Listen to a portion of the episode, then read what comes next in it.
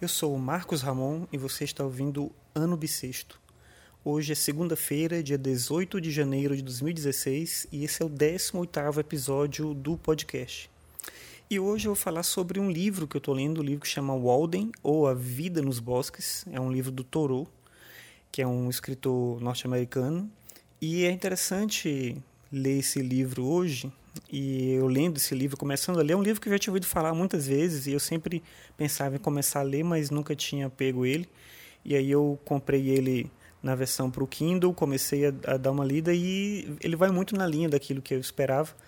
E é interessante ler esse livro hoje e perceber como ele, apesar de ter sido escrito não há tanto tempo assim, um livro e o autor, né, o livro é do século XIX, mas ele está falando sobre um mundo que, de certa maneira, é um mundo bem próximo da gente, um mundo em que as cidades começam a ser grandes, onde tem uma concentração muito grande de população, onde começa a ter uma dinâmica de trabalho industrial, onde as pessoas começam a, a se vincular ao processo do consumo, tudo isso. E ele fala nesse livro de uma experiência pessoal, assim, ele abandona a cidade, vai para a floresta, constrói uma cabana lá e ele começa a viver naquele lugar. E aí lá ele escreve esse livro, que é o Walden, onde ele fala sobre a solidão, sobre a integração dele, né, do ser humano com a natureza, sobre a espiritualidade, sobre as circunstâncias da vida no isolamento, sobre as preocupações desnecessárias que a gente tem com a vida quando a gente vive de novo em meia cidade, o consumo, o trabalho, tudo isso. E são reflexões bem interessantes. Assim, bem no começo do livro, por exemplo, tem uma citação dele que fala assim: abre aspas. Os homens trabalham sob engano. O que o homem tem de melhor logo se mistura à terra para se transformar em adubo.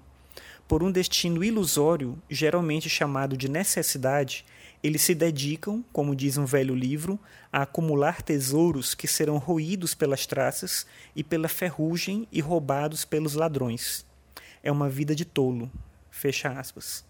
É interessante essa percepção do trabalho, porque a palavra trabalho tem um episódio do outro podcast que eu tenho ficções que eu falo sobre o trabalho. E a palavra trabalho, a palavra latina tem origem é, em um instrumento de tortura chamado tripalium então, o trabalho não era visto como algo positivo. Na antiguidade também, entre os gregos, por exemplo, o ócio era a dignidade humana, enquanto o trabalho representava o estado negativo da vida. Mas, por algum motivo, e isso tem a ver com o processo do capitalismo, industrialização e tudo, a gente começa a, de certa maneira, criar uma ilusão de dignidade do trabalho. E, para, e trabalhar para quê exatamente? Trabalhar para consumir.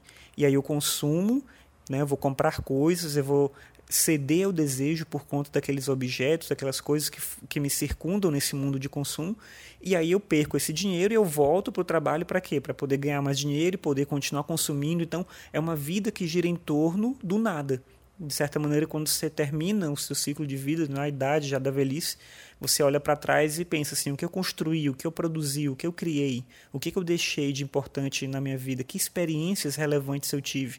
E você vai perceber que, na verdade, você teve objetos, você comprou coisas e que, como diz o Toro aqui, você, a gente trabalha de maneira errada, a gente não trabalha pela experiência do próprio trabalho, pela condição da vida, para tornar a nossa vida melhor. A gente trabalha pelo consumo, trabalha para a manutenção do desejo de possuir coisas.